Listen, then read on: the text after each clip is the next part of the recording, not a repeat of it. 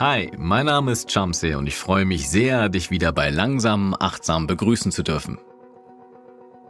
Als der Lockdown in Deutschland vorbei war und die Fitnessstudios ihre Türen wieder öffneten, habe ich mich so richtig darüber gefreut, denn mir ging es wie vielen anderen auch.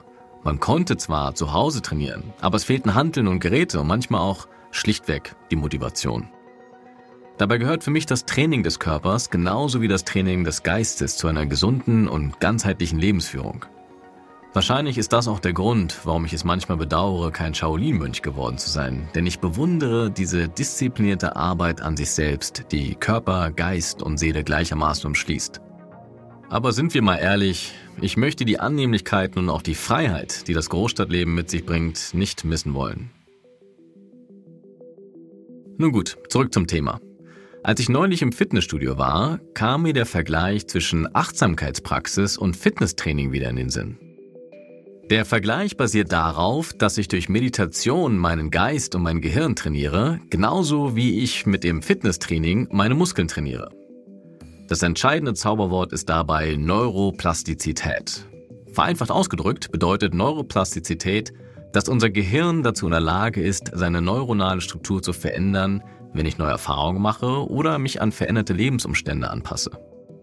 Im Zusammenhang mit Meditation hat sich in wissenschaftlichen Studien gezeigt, dass eine regelmäßige Praxis ebenfalls dazu führt, dass sich das Gehirn in bestimmten Bereichen verändert und diese Veränderungen beispielsweise mit mehr Aufmerksamkeit, besserer Emotionsregulation und mehr Empathie einhergehen. Ich habe mich also, wie gesagt, an dieser Analogie zwischen dem mentalen Training des Geistes und dem physischen Training des Körpers erinnert und diese Analogie etwas weitergedacht. Zum einen gilt auch für das mentale Training in Form der Meditation, dass ich es tatsächlich machen muss, damit es nicht nur eine reine Absichtserklärung bleibt. Schließlich wachsen auch meine Muskeln nicht nur, weil ich mir vorstelle, sie zu trainieren. Wobei ich zugeben muss, dass diese Aussage streng genommen hinkt, denn Forscher haben vor einigen Jahren herausgefunden, dass Muskeln tatsächlich auch dann in einem begrenzten Umfang wachsen können, wenn man sich das Training lediglich vorstellt.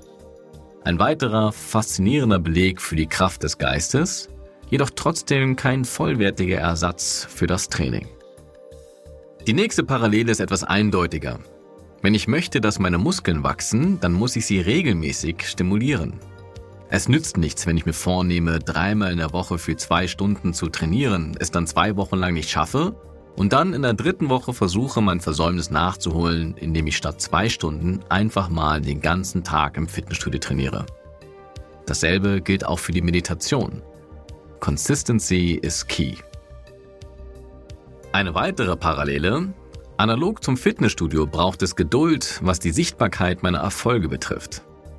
Im Grunde genommen kann ich den Erfolg, der sich aufgrund meines Trainings erst nach einer Weile einstellt, überhaupt nicht auf eine einzelne konkrete Trainingseinheit zurückführen. Genauso gilt bei der Meditation, dass ich schlichtweg nicht weiß, wie sehr ich meinen Geist trainiert habe und was es konkret bringt. Erst nach einiger Zeit spüre ich die Veränderung durch mehr Gelassenheit und innerer Ruhe. Die letzte Parallele gefällt mir am besten. Im Fitnessstudio gibt es einen unbesiegbaren Endgegner. Jemand, an dem sich alle Trainingswilligen erfolglos abarbeiten. Und das ist die Schwerkraft. Jedes Mal, wenn man die Hanteln anhebt, kämpft man gegen die Schwerkraft an. Aber nie, wirklich nie habe ich irgendjemanden im Fitnessstudio deswegen fluchen hören. Nun gibt es beim mentalen Training auch so einen unbesiegbaren Endgegner, der jedoch nicht Schwerkraft heißt, sondern Default Mode Network oder auf Deutsch das Ruhestandsnetzwerk unseres Gehirns.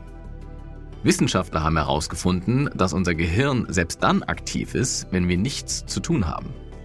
Das Gehirn kommt also nicht wirklich zur Ruhe, sondern wir verfallen ins Denken, ins Grübeln oder ins Tagträumen. Genau dieses Phänomen tritt auch auf, wenn wir meditieren.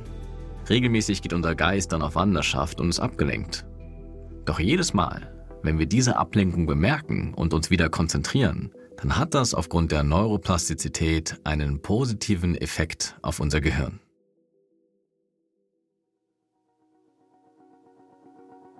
Ich fasse zusammen. Der Kampf gegen die Schwerkraft ist also der Grund für den Muskelreiz und damit für unser Muskelwachstum. Und der Kampf gegen das Ruhestandsnetzwerk unseres Gehirns ist der Grund für die Konzentration und damit für den positiven Effekt der Neuroplastizität. Beide Kämpfe sind aussichtslos, denn wirklich besiegen können wir diese Endgegner nicht. Aber wir kommen unserem Trainingsziel immer näher. So, das waren ein paar erste Gedanken, um mentales Training mit Fitnesstraining zu vergleichen. Vielleicht findest du ja noch weitere Parallelen. Beispielsweise kann ich verschiedene Fitnessübungen machen, um verschiedene Muskelgruppen zu trainieren, aber auch verschiedene Meditationen praktizieren, um verschiedene Bereiche von Gehirn, Geist und Körper zu trainieren. Ist dieses Zirkeltraining des Geistes eine sinnvolle Parallele? Und wenn ich hart trainiert habe, dann bekomme ich in der Regel einen Muskelkater, der es mir schwerer macht, mich am nächsten Tag erneut für das Training aufzuraffen. Wie ist es bei der Meditation? Bekomme ich da auch einen Muskelkater, einen Achtsamkeitsmuskelkater? Fragen über Fragen und ich wünsche dir viel Spaß beim spielerischen Nachdenken über diese weiteren Parallelen. Und falls du selbst im Fitnessstudio für den Geist trainieren möchtest, lade ich dich zu meiner Meditation in der Headspace App ein.